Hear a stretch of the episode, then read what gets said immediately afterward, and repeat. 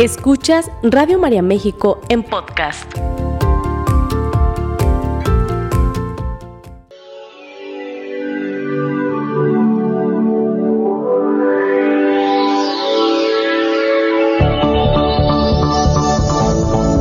El alimento es la base de la vida. De la calidad de alimento que comemos será la calidad de vida que tendremos. Radio María presenta Recobremos la Salud. El programa que te ayudará a nutrir tu cuerpo como sostén de tu alma.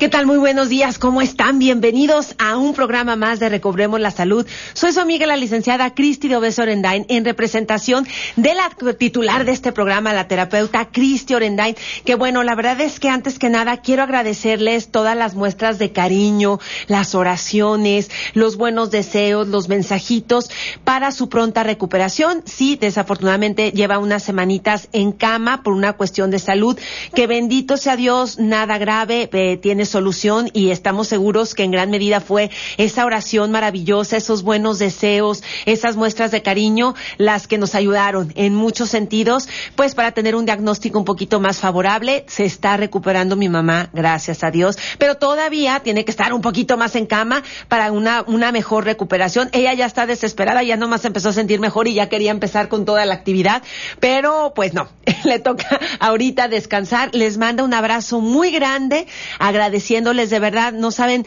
qué bonito se siente todas estas muestras de cariño, el saber que están orando por ella, eh, no tiene precio. La verdad es que pues solo puedo darles un agradecimiento con todo el corazón, con toda la sinceridad, porque han sido muestras de cariño muy bonitas. Y bueno, si Dios quiere, si no la próxima semana, la siguiente, pero ella, este, pues si todo sale bien ya con el tratamiento, que parece que todo ya va viento en popa, próximamente la tendremos aquí de regreso, porque créanme que yo también la extraño mucho aquí en los micrófonos de Radio María. Pero por lo pronto, muchísimas gracias, de verdad, por acompañarnos. Y bueno, pues se termina el mes de junio. Y bueno, pues este, ahora sí que, pues ahorita estamos en las graduaciones, muchas felicidades de verdad a todos aquellos maravillosos estudiantes que están terminando algún ciclo dentro de su preparación profesional. Yo creo, papás, que definitivamente la educación es de lo mejor que podemos dejarles a nuestros hijos, es la mejor herencia. Y una educación que no solo incluya el conocimiento científico o el conocimiento en alguna área, sino la educación, la educación también en los valores. Definitivamente sí necesitamos, papás, nosotros que, que, que nos consideramos hijos de Dios, que somos creyentes, que somos parte de esta maravillosa familia que es la Iglesia Católica, que tenemos como madre a nuestra Santísima Virgen María, a un papá que nos ama profundamente y que lo dio todo por nosotros. No debemos de olvidar eso y tenemos también que enseñar a nuestros chicos a dar. Eh, a mí me sorprende cómo se están dando situaciones muy tristes en todos los niveles, en los cuales pareciera que el dinero pues es prácticamente ya lo único que interesa eh, hay que enseñarles a nuestros hijos que sí, bueno, hay que, es, es, necesario el dinero, hay que ganarlo de una forma digna, el trabajo dignifica y obviamente todos merecemos y tenemos el derecho de un, de un trabajo digno que nos dé los recursos necesarios para tener una vida digna, pero vamos quitando como toda esta situación de, la monetización de la vida porque esto yo creo que es lo que nos está acarreando grandes problemas. Y yo creo que eso, es importante recordar que la escuela no es el lugar encargado de dar estos valores, de enseñar estos valores, somos nosotros, papás, somos nosotros, abuelitos, que también ahorita están cumpliendo una, una función maravillosa en la educación de nuestros hijos, nos están ayudando de forma increíble. Hay que enseñar estos valores porque necesitamos una sociedad ya más humana, necesitamos una sociedad ya como pues sí, ahora sí donde volteemos a ver al otro y lo veamos como hermano, como prójimo y no como un fin, o sea, monetario eh, se han presentado, me ha tocado en los últimos días, este, con esto de las grabaciones también situaciones muy tristes y pues es necesario, papás, que recordemos que, que todos somos seres humanos, que todos estamos aquí para un fin que es dar. En el dar encontramos la alegría, es ayudarnos, es a crecer como sociedad. Así que bueno, pues ahora sí que tratemos también nosotros de, de que estos valores no se pierdan para que tengamos una sociedad mejor. Y bueno, pues el día de hoy quedó en el tintero, el día de ayer, una disculpa pero por más que este y corrí, no alcancé a llegar. es que ahorita sí estoy, sí estoy ahorita con un poquito, un poquito saturada. Como les digo, mi madre me está haciendo mucha falta. Pero este, el día de hoy teníamos un tema pendiente que nos lo han pedido mucho. La gastritis y la colitis, la inflamación del trato digestivo. Es increíble cómo ahorita quizá por el mismo estrés que estamos viviendo, quizá por malas decisiones que estamos tomando con respecto a lo que comemos todos los días, no, la verdad es que es increíble la forma en la que se está presentando este tipo de inflamaciones. Díganme si no, pero bueno, eh, pues eh, es muy común que aquí en el programa, este, de repente me hablen que, oye, que la gastritis, que la colitis, qué puedo hacer, qué puedo comer, qué no puedo comer. Bueno, pues el día de hoy te invito a que te quedes conmigo porque vamos a hablar de estas inflamaciones y sobre todo cómo a través de la nutrición, de los alimentos, podemos eh, corregir, podemos ayudarle a nuestro estómago, a nuestro intestino, que se, que, se sienta mejor. No se te olvide que ya estamos completamente en vivo. Si quieres llamar, mandar alguna pregunta, algún banco de oración, alguna petición, te recordamos nuestros teléfonos aquí en el estudio es el 3367 1000. Te lo repito, 3367 1000. Pero también recuerda que nos puedes mandar mensajitos de texto, únicamente de texto, por favor, a nuestro WhatsApp, que es el 33 34 50 15 96. 33 34 50 15 96 nuestro teléfono de WhatsApp y pues arrancamos entonces con este tema de la gastritis y la colitis. ¿Que por qué hablo de inflamación? Bueno, pues eh, tú recordarás y si no, pues ahorita yo te lo digo. En medicina todos los términos médicos, todas las patologías que terminan con el con el este sufijo itis quiere decir inflamación. Entonces, la gastritis a lo que se refiere es inflamación en el estómago, la colitis a lo que se refiere es la inflamación en el colon, que recuerda que el colon es la última porción del intestino grueso, podríamos decir que es ahí donde ya eh, llegan todos los materiales de desecho producto del metabolismo celular, en gran medida también este bueno, de los diferentes procesos metabólicos y energéticos que tiene el cuerpo para aprovechar el alimento y convertirlo en energía. Obviamente todos estos procesos generan material de desecho que tiene que salir del cuerpo y en gran parte, o sea, en gran medida, muchos de ellos terminan en el colon, ahí es donde se almacenan para que posteriormente al momento de la evacuación salgan. Pero realmente al hablar de colitis, vamos a decirlo así, no solo ya estamos hablando de lo que es la inflamación o el padecimiento o el mal funcionamiento de esta última sección del, del intestino grueso. Estamos hablando en realidad de estas inflamaciones, estas molestias que se pueden presentar en todo el intestino grueso, básicamente. Entonces, al hablar de gastritis, al hablar de colitis, estamos hablando de estas inflamaciones. Y entonces empiezo con la inflamación, porque déjenme decirles algo, realmente a veces no somos muy conscientes, pero esta inflamación puede ser, se puede presentar en diferentes partes del cuerpo. O sea, hoy vamos a hablar de gastritis y colitis, pero el hecho inclusive de hablar de artritis nos está hablando de inflamación a nivel articular. ¿Sí? Entonces, se puede presentar estas inflamaciones en diferentes partes del cuerpo y nosotros a veces no les hacemos caso. Y cuando el cuerpo empieza a mandar señales de inflamación es porque algo, ¿sí? Eh, eh, eh, algo no está funcionando bien, algo está pasando en nuestro cuerpo que se está enfermando. De hecho, hay muchos médicos, a mí me ha tocado leer algunos artículos y yo lo, lo he visto en mi propia práctica la inflamación es la antesala de muchas enfermedades. La obesidad inclusive se maneja como una inflamación crónica del organismo. Entonces, ¿qué quiere decir?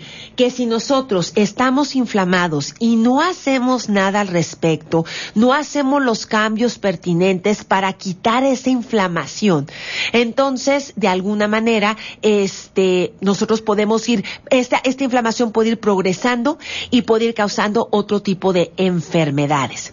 Y es que realmente yo les podría decir que la inflamación nosotros nos la generamos desde hábitos de vida que tenemos. Es increíble, pero es cierto. Obviamente ahorita me voy a ir con la inflamación que de repente podemos generar a nivel alimenticio, pero, eh, pero la verdad es que hasta hay modos de vida, hay hábitos de vida que nos llevan a la inflamación. Que quiero dejar algo bien claro. Por lo general, la inflamación es sinónimo de acidez. O sea, es decir, cuando tu organismo está acidificado, va a presentar inflamaciones, sobre todo en aquellas partes de tu organismo donde se esté presentando este cuadro de acidez. Van a estar inflamados. De aquí que por eso, bueno, ya te imaginarás por qué cuando hay gastritis, cuando hay colitis, díganme si no. Uno de los principales síntomas que tenemos, en el caso, por ejemplo, del estómago, es la pirosis, cuando hay gastritis, es decir, este reflujo, esta sensación de ácido que llega a subir hasta el esófago, ¿no? O inclusive estos ardores, o sea, el ardor también nos habla de acidez, que este también es muy común cuando hablamos de colitis, como que, como que arde el, el, el colon, inclusive al momento que tenemos las deposiciones salen como ácidas, salen quemantes.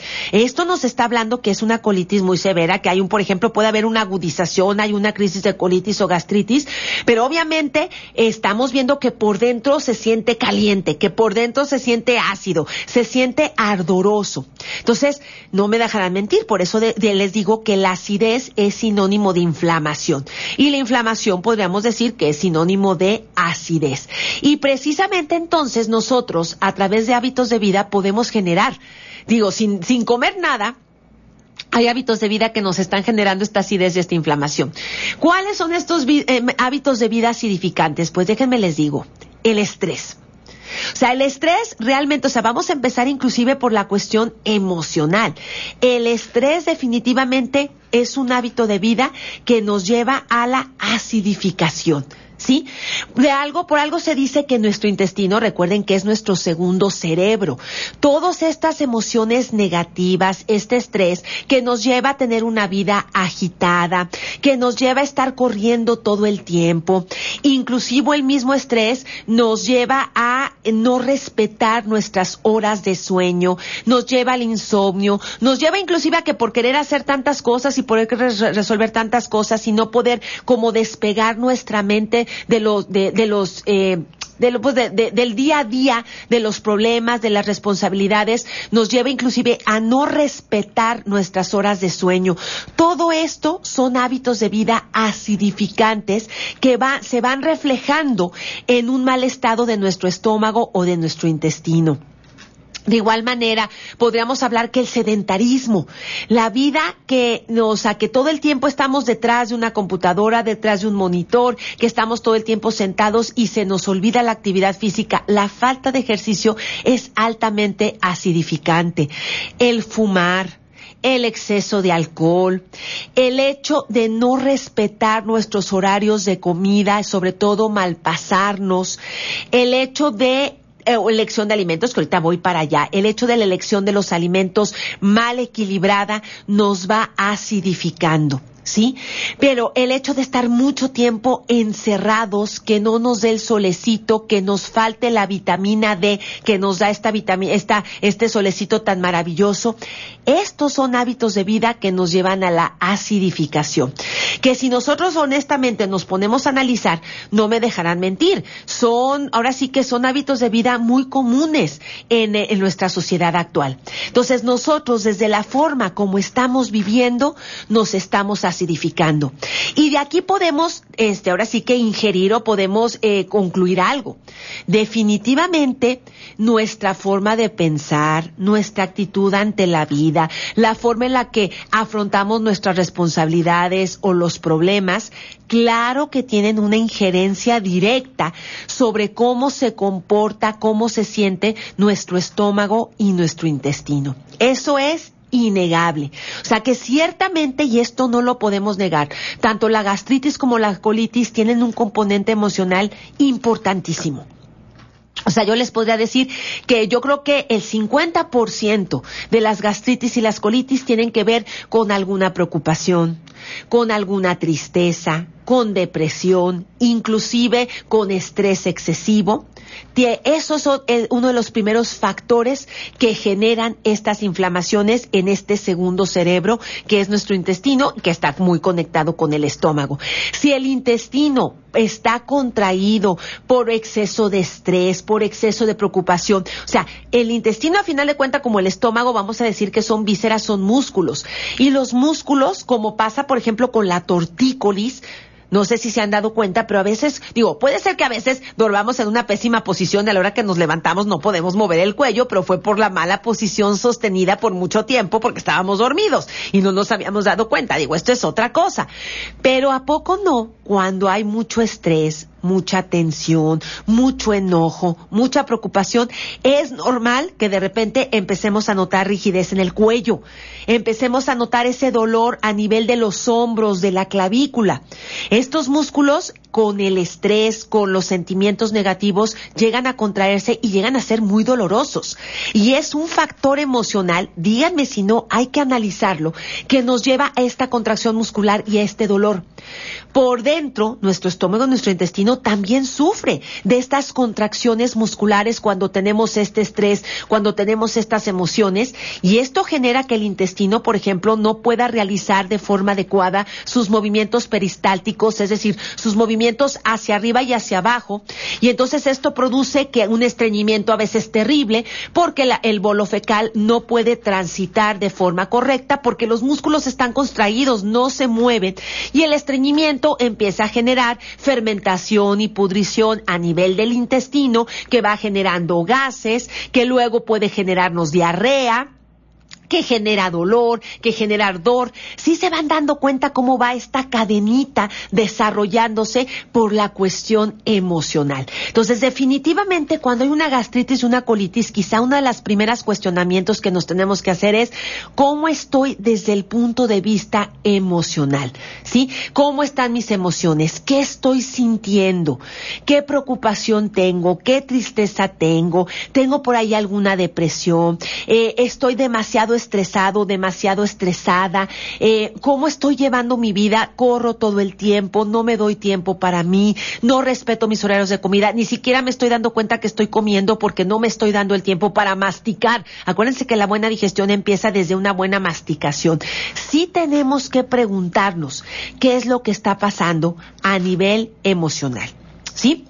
Pero lo segundo, entonces, una vez que ya a lo mejor podemos detectar si nuestros hábitos de vida nos están acidificando, entonces también tenemos que detectar si nosotros a través de nuestros hábitos alimenticios también nos estamos acidificando. Y esto es porque en la naturaleza pues acuérdense que nosotros siempre vamos a tratar de funcionar a través de un equilibrio. Y ese equilibrio, la vida misma, esta naturaleza maravillosa que Dios creó, nos la trata de proporcionar, sobre todo también a través de los alimentos. ¿Qué quiero decir con esto? Que dentro de la naturaleza existen alimentos que son ácidos, acidificantes y alimentos que son alcalinos, alcalinizantes. Aquí la idea es que si nosotros queremos que nuestro organismo funcione bien, tenemos que tener un equilibrio dentro de él, dentro de nuestro cuerpo, entre lo ácido y lo alcalino, para precisamente no generar, por ejemplo, exceso de acidez que nos va a llevar a inflamación, pero tampoco generar exceso de alcalinidad que nos puede llevar, por decirles algo fácilmente, a una anemia o a ciertos tipos de cánceres o a desmineralización o descalcificación de los huesos, porque también el exceso de alcalinidad nos enferma. El cuerpo necesita este equilibrio y nosotros, a través de la alimentación, podemos generar este equilibrio o lo podemos desequilibrar terriblemente. Entonces, quizá, si yo estoy sufriendo de una gastritis y colitis, yo tengo entonces también que revisar este segundo punto, ¿sí? Hay que analizarlo. ¿Qué estoy comiendo? ¿Sí? ¿Por qué? Porque bueno, dentro de la alimentación entonces, si queremos tener este efecto tampón, es decir, este equilibrio entre los alimentos ácidos y los alimentos base o alcalinos, para que mi cuerpo funcione de forma correcta, yo tengo que combinar, tengo que hacer en cada comida, procurar que en cada comida haya esta combinación tanto de alimentos ácidos como alcalinos para llegar a este equilibrio. ¿Quiénes son los alimentos acidificantes? O sea, los que me van a llevar a la acidez. Pues miren, básicamente todos los alimentos de origen animal son acidificantes. La carne, el pollo, en menor medida, pero también es acidificante, el pescado, el huevo, la leche, los quesos, los lácteos son alimentos acidificantes. Claro que hay unos en mayor medida que otros. Sí, por ejemplo, la carne roja, la de cerdo, la de res, sí es mucho más acidificante que el pollo y el pescado. O sea, digamos que cuando nosotros consumimos carne roja, seguramente la acidez de nuestro cuerpo y la acidez de nuestro estómago va a aumentar. ¿Sí? La clara de huevo es más acidificante que la yema de huevo. Entonces, ¿qué quiere decir? Que si yo consumo el huevo completo, voy a tener un mayor equilibrio en el nivel de acidez que produce mi cuerpo a que si yo únicamente consumo las claras de huevo, me voy a acidificar de más. ¿Sí? La leche de vaca ciertamente sí es más acidificante que, por ejemplo, el yogurt o que el jocoque. ¿sí? ¿Por qué? Porque el yogur y el jocoque, por el proceso de fermentación que lleva, pues tiene ya también, además de que son alimentos probióticos, tienen una, o sea, generan menos acidez dentro del cuerpo. Los lácteos, por ejemplo, los quesos, lo que son los quesos maduros, los quesos añejos, como puede ser el queso tipo Gouda, el manchego, el roquefort, el cheddar, por la cantidad de grasa que contienen y la cantidad de sodio, eso hace que estos quesos sean más acidificantes. En, digamos, en contraparte, con los quesos frescos. Por ejemplo, la panela, el requesón, el queso cottage, el queso cotije, el queso adobera, son los, los quesos magros que son más bajos en grasa, más bajos en sodio, también son menos acidificantes. Por eso hay personas que de repente pueden perfectamente consumir un pedacito de panela y no tener ninguna repercusión al nivel de, a nivel de su sistema digestivo, pero hay personas que este, consumen otro tipo de quesos y les cae muy pesado. O hay personas con intolerancia a la lactosa que no pueden consumir leche de vaca, pero sí pueden consumir de repente un poco de yogurt o un poco de requesón, porque inclusive estos generan menor acidez en el cuerpo. Pero algo sí que es muy cierto, y esto sí es la regla general, sí, es precisamente que, eh, digamos que nuestro, eh, ahora sí que nuestro cuerpo, nuestro, este, todos los alimentos de origen animal son acidificantes. Entonces, cuando tú consumas algún alimento de origen animal, va, va a aumentar la acidez en tu estómago. Otros alimentos que son altamente acidificantes, y esto sí lo tengo que decir, son los cereales. Los cereales integrales son acidificantes. O sea, cuando tú consumes un pedacito de pan integral, una tortilla de maíz, o a lo mejor este, maíz, este trigo, amaranto, eh, arroz integral, sí van a ser un poquito más acidificantes. ¿Sí? Este es un efecto normal que tienen estos cereales. Pero obviamente, si son cereales refinados, o sea, si son ya cereales que se les quitó la cascarilla, que se les quitó el germen, y se las harinas blancas, las harinas procesadas, esas son altamente acidificantes. O sea, todos los cereales en general son ácidos, definitivamente, y esto hay que decirlo. Pero no es, no va a ser la misma acidificación. Así como ahorita te separé los alimentos de origen animal, que todos son ácidos, pero unos acidifican más que otros, lo mismo pasa con los cereales. Los cereales integrales y todos sus derivados también son alimentos acidificantes, pero su acidificación es menor que la que encontramos en todas las harinas y los cereales procesados. Así que siempre, por ejemplo, el pan blanco, la tortilla de harina, la sopa de pasta, el cereal de caja, las sopas instantáneas de pasta, van a ser mucho más acidificantes que cualquier otro producto que venga de un cereal integral. Sin embargo, hay que decirlo claramente. Estos son alimentos acidificantes y por lo mismo, cuando hay gastritis, cuando hay colitis, son alimentos que se deben evitar, sobre todo cuando está la crisis de acidificación o de inflamación. Otros alimentos que son acidificantes, vamos a decirlos claramente, son las leguminosas. Las habas, las lentejas, el frijol, la soya, sí son alimentos que van a causar acidez. Aunque son maravillosos, sí son acidificantes. Por eso, también son alimentos que con cuadros muy severos de gastritis y colitis se deben de racionar o, en dado caso, por un tiempo eliminar. ¿Y qué decir de las azúcares? ¿Sí? Los refrescos, los juguitos de caja, el pan dulce, todos los edulcorantes, sean artificiales, sean naturales, todas las azúcares, aunque a ti te sepan dulcecitas en la boca, dentro de tu organismo son altamente acidificantes. O sea, un refresco con alguien con gastritis le va a caer, perdón por el término, pero le va a caer como patada de burro al hígado porque lo va a acidificar tremendamente pero tremendamente y va a acentuar todos sus síntomas. El intestino lo va a inflamar de forma espantosa.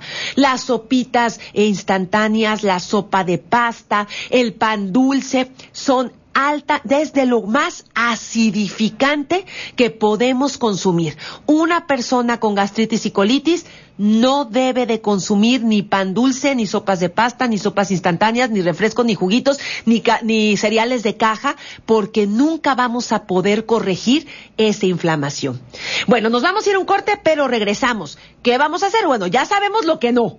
Ahora vamos a ver que sí. Regresamos.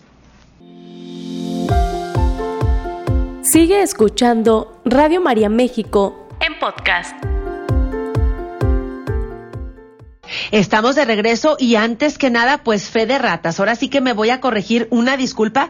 Es que si aquí yo me fui con el teléfono anterior, tienen toda la razón del mundo. Ya se migró, ya tenemos un nuevo WhatsApp. Ya nos habían avisado, pero no chequé que el número estuviera correcto. Recuerden que tenemos un nuevo número de WhatsApp que es el 3316 051261. Tienen toda la razón. Y a la persona que me escribió, qué bueno, porque no me había dado cuenta que había dado el anterior. Entonces, les repetimos nuestro nuevo número de WhatsApp 3316 051261 para que nos hagan llegar todos sus mensajes de texto. Una disculpa, de verdad, este, pues ahí me como que yo me confundí y también creo que ahí estaba, aquí estaba anotado el teléfono anterior, pero ya nos estamos corrigiendo para que sigamos en contacto directo con ustedes. De verdad, muchísimas gracias. Y bueno, por aquí ya me empezaron a llegar algunas preguntas, pero bueno, voy a, voy a cerrar un poquito el tema porque sí me están preguntando, oye, entonces, ¿qué puedo comer? ¿Sí? Porque entonces dices, bueno, pues no cereales, no leguminosas, no proteína. Pues entonces, ¿qué? Ay, ojo, ahí les va. Cuando hay gastritis y colitis, aquí lo importante es a través del alimento ayudarle a esa inflamación que está presentando nuestro estómago o que está presentando nuestro intestino, ayudarle a bajarla, es decir, a no echarle como quien dice más limón a la herida, sino a través del alimento empezar a alcalinizarnos un poco. Que ojo, no se trata de alcalinizarnos en extremo, o sea, lo repito, nuestro organismo tiene que trabajar, funciona en un equilibrio ácido base, ácido alcalino. Ni la acidificación en exceso ni la alcalinidad en exceso nos van a llevar a la salud. Por eso es que de repente, este, por ejemplo, cuando hay gastritis, no es muy común. Ay, es que yo llevo meses tomándome un poquito de bicarbonato de sodio en ayunas porque eso me calma las agruras. O por ahí inclusive ya he tenido algunos pacientes que me dicen, no, es que yo después de cada comida me tomo el bicarbonato y así ya evito la inflamación o ya no me inflamo, ya me siento mejor. ¿Sí?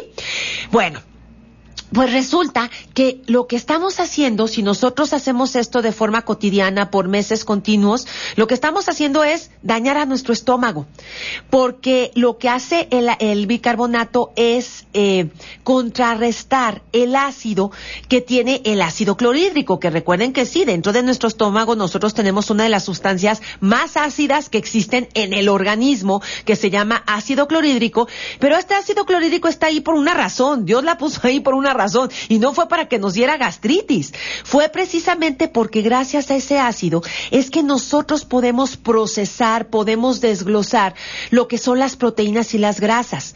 Cuando tú comes un pedacito de carne, cuando tú comes, por ejemplo, algunas semillas, por ejemplo, como unas almendras, cuando consumes un poco de aceite o inclusive cuando comes mantequilla o manteca animal, las cadenas, digamos, de, de, de las cadenas eh, bioquímicas de estos alimentos son tan largas que es necesario romperlas en pedacitos más pequeños para que tu cuerpo las pueda utilizar. Y es precisamente el ácido clorhídrico el encargado de hacer estos cortes, de romper estas largas cadenas para que tú puedas digerirlas y aprovecharlas. Si no tuviéramos ácido clorhídrico en el estómago, ni las proteínas ni las grasas las podríamos procesar, las podríamos utilizar. Entonces, el ácido clorhídrico no es el culpable de tu gastritis. Eso es lo que te quiero dejar bien claro. Cuando tú consumes bicarbonato y bicarbonato y bicarbonato a cada rato, tú estás atacando a ese ácido clorhídrico. Y entonces, llega un momento donde este ácido, ¿sí? Eh, se alcaliniza. Y ahí es donde empezamos con verdaderas broncas de salud.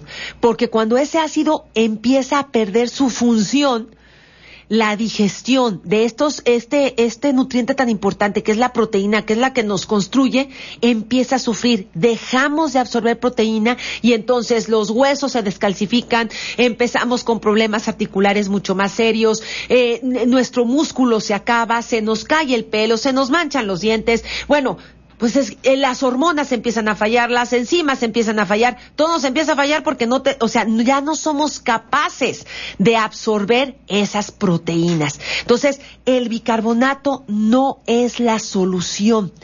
Puede ser una solución pasajera mientras estamos tratando de desacidificar el cuerpo. Sí, porque si hay gastritis, quiere decir que hay una, una acidificación excesiva del estómago. Pero entonces aquí la, la, la, cuestión, el cuestionamiento es decir, pero ¿por qué tengo esta acidificación excesiva? Por eso te estoy dando los puntos a analizar. Primeramente, cómo anda tu situación emocional, ¿no? Primeramente. Pero después es ok, ¿cómo anda tu alimentación? Y por eso aquí vámonos con los alimentos que son alcalinos, que nos alcalinizan, que esos en gran medida son cuando hay gastritis, cuando hay colitis, son los que tenemos que ponerles, prestarles principal atención que sean parte de nuestra alimentación. Mira, yo te voy a decir, de los alcalinos entonces, están las papas, la zanahoria y el chayote son básicamente los, las principales vegetales que son alcalinizantes. Entonces, una persona con una colitis muy severa, con una gastritis muy severa, papa, zanahoria, y este y chayote son de los principales alimentos que puede consumir que van a empezar a ayudar inclusive a bajar la acidez. Dentro de las frutas, en general las frutas por la cantidad de azúcar que contienen, muchas de ellas sí llegan a ser acidificantes, sobre todo la fruta no madura, para muchas personas, y no me van a dejar mentir, hay personas que, por ejemplo, ahorita que es época de mango, les encanta el mango verde. Pero hay personas que no lo pueden consumir porque les escalda, porque les genera acidez, y hay otras personas que perfectamente lo consumen y no les pasa nada. Esto es porque su estómago no está excesivamente acidificado. Si a ti te cae mal la fruta madura, quiere decir que ya hay una cierta acidez. Pero, por ejemplo, de repente, la toronja, la mandarina, la naranja, la manzana, la sandía, el melón, son frutas que llegan a ser muy acidificantes, sobre todo cuando ya tu estómago y tu intestino ya están acidificados. Entonces, podríamos decir que de las mejores frutas que podemos consumir cuando hay gastritis, cuando hay colitis, es el plátano, es la pera, es el mango, pero siempre cuando el mango esté madurito, esté sazón, es la papaya, la guanábana, el mamey y los duraznos. Básicamente esas son las frutas que nos ayudan más a bajar la acidez. Te repito, entonces es el plátano, la papaya, la pera, el mango maduro, el mamey, la guanábana y los duraznos. Podríamos decir que son de los alimentos más alcalinos o de las frutas más alcalinas.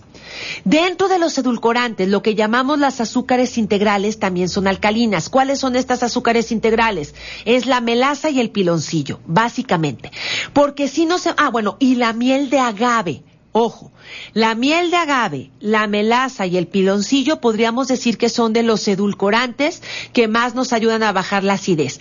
Ahorita se está viendo la función de la stevia, pero siempre y cuando la stevia sí sea el polvito verde, el que venga de las plantas. Pero fíjate que yo sí he tenido algunas experiencias con personas con gastritis muy severas que no resisten la stevia. La stevia también les genera algún tipo de, de incomodidad. Y también, por ejemplo, el fruto del monje, que ahorita también se ha puesto ya muy de moda, que son frutas, son azúcares vegetales. Bueno, pues hay personas que de alguna manera sí me han hecho saber como que no les cae muy bien al estómago, a otras sí. Entonces yo creo que ahí sería cuestión de ver en estas dos edulcorantes naturales que vienen de plantas, pues ver, ¿no? Si este, si, si mi estómago, si mi intestino los reciben bien. Pero ahorita por lo pronto los que sí son definitivamente alcalinizantes, melaza, piloncillo y miel de agave. De hecho, nos hemos dado cuenta que la miel de abeja, que la, la inulina, bueno, la inulina es probiótico, entonces quizá esa también por ahí nos pueda ayudar, ¿sí? Este, pero por ejemplo, la miel de, este, la miel de, de maguey, era la que estaba buscando, la miel de maguey, la miel de abeja, sí en algunas personas sí les llega a causar acidez. Eso depende mucho del estado en el cual esté el estómago y el intestino, ¿sí? Alimentos también que nos ayudan a bajar la acidez, fíjense muy bien, las almendras. Porque en sí, miren, los cacahuates, las nueces, son alta, son acidificantes. ¿Por qué creen que inclusive cuando hay fibrosis quística de la mama, cuando hay fibrosis en los senos, se quitan los cacahuates? Bueno, que no deben, se deben de quitar, se deben de limitar. Hay que, hay que tener un consumo adecuado. Pero es que estos generan acidez y la acidez genera inflamación. Y si ya hay inflamación o ya hay fibrosis a nivel de los senos, por eso es que muchos de los, eh, digamos, de los ginecólogos quitan este tipo de oleaginosas porque precisamente si las comemos en exceso, nos van a generar mayor acidez y nos van a generar inflamación. Pero este no es el caso de las almendras. Las almendras son altamente alcalinizantes. Entonces, si tú consumes, por ejemplo, en tu licuadito seis almendras, de seis a ocho almendras una vez al día, son fuente maravillosa de calcio, pero que también nos van a ayudar a alcalinizar el cuerpo. ¿Sí? Alimentos que tengan calcio. El calcio es uno de los minerales que más alcaliniza el organismo. De hecho, no sé si se acuerdan, pero lo hemos platicado mucho, que por ejemplo, cuando tú tomas un refresco, que es exceso de azúcar, o cuando tomas un juguito de caja, que es exceso de azúcar, que llega este azúcar en caída libre, porque ni siquiera está la malla de la fibra para que ese azúcar llegue poco a poquito a la sangre, sino que llega, bueno, ahora sí que, que en caída libre a la sangre y esa sangre se va acidificando. Uno de los mecanismos que tiene el organismo para bajar esa acidez en la sangre y que la sangre no se convierta en ácido y no queme los tejidos, se llama calcio. Entonces, cuando tu sangre se acidifica por excesos de azúcares, sale calcio de los huesos, se deposita en la sangre y con eso nos alcalinizamos. Entonces, el calcio, el magnesio, el zinc, el potasio son minerales que también de forma natural nos ayudan a alcalinizarnos. Por eso es que en lugar del bicarbonato, mejor vamos buscando, nosotros acuérdense que manejamos un suplemento maravilloso, el calcio, magnesio, zinc, que además de calcificar los huesos, además de ayudar a un buen funcionamiento muscular y cardíaco, es altamente alcalinizante. O sea que también con algunos suplementos nosotros podemos ayudar a alcalinizar el organismo sin dañar definitivamente todo lo que es este nuestro sistema digestivo. ¿Sí? Entonces, pues básicamente el maíz, fíjense, es otro de los pocos cereales. Cuando lo consumimos en grano, es altamente alcalinizante. Entonces, ¿qué, qué, qué quiere decir esto? que obviamente si yo sufro de gastritis, si yo sufro de colitis, definitivamente voy a tener que buscar estas frutas, estos vegetales, ¿sí? Que me van a ayudar a alcalinizarme mejor. De ahí que viene, ahorita me están diciendo, pues algún remedio cuando hay esta acidez tremenda. Se lo repito, la lechada de zanahoria, ahora ya conocen un poquito el fundamento de la lechada de zanahoria o la lechada de papa, que es genial, es buenísima cuando hay una gastritis muy severa, una colitis muy severa, que tenemos náuseas, que tenemos vómito, que no podemos comer nada. ¿Cómo se hace esta lechada? Con gusto la vuelvo a pasar. En la licuadora pones un vaso de agua y entonces tú ya eliges. Si quieres que sea lechada de zanahoria, vas a agregar una zanahoria cruda mediana, perfectamente bien lavada y desinfectada y sin cáscara. Si quieres que sea lechada de papa, vas a, en lugar de utilizar la zanahoria, vas a agregar una papa mediana, cruda, perfectamente bien lavada y desinfectada y le vas a quitar la cáscara. ¿Sí? Ahí está la diferencia. O es zanahoria o es papa.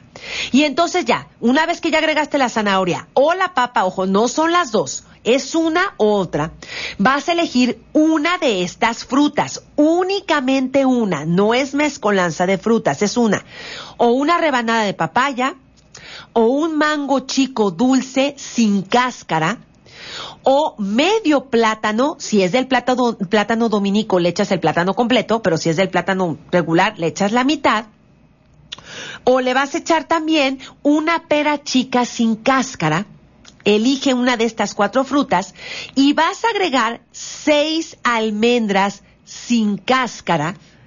Lo vas a licuar todo. Si lo quieres un poquito más dulce, puedes agregar una cucharadita de miel de agave y con esto, esta lechada tú la puedes consumir tres veces al día en el desayuno, comida o cena. Y esto nos va a ayudar a bajar, es un remedio casero maravilloso para bajar la acidez tanto en el estómago como en el intestino. Y es por este principio. Ahora, ¿Cómo te debes de alimentar? Mira, lo mejor es que mientras esté la crisis busques ya sea papa, chayote, zanahoria o hay que checar también betabel es otro de los vegetales que nos ayuda mucho con la alcalinidad. Entonces, puedes comer estos, estos vegetalitos este, cocidos. Sí es importante que estén cocidos porque los vegetales crudos por la celulosa a veces se vuelven un poquito más ácidos. Entonces, hay que, tienen que ser crudos. Puedes a lo mejor comer un poco de avena o de amaranto, unas dos cucharadas de avena o amaranto. Pueden ser inclusive cociditas, no hay ningún problema. Eso puede ser tu fécula.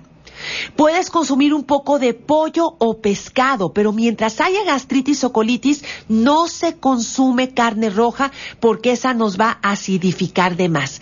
Y en la noche es muy importante, te haces tu lechadita de zanahoria o de papa y mejor únicamente eh, consume lo que son eh, verduras cocidas. Por aquí me están preguntando, ¿la verdura es cocida o cruda? Elizabeth, mejor que sea cocida, porque así la vas a digerir mejor y ya una vez que pase la crisis, que se empiece a bajar la acidez, entonces ya podemos empezar otra vez con verduritas crudas.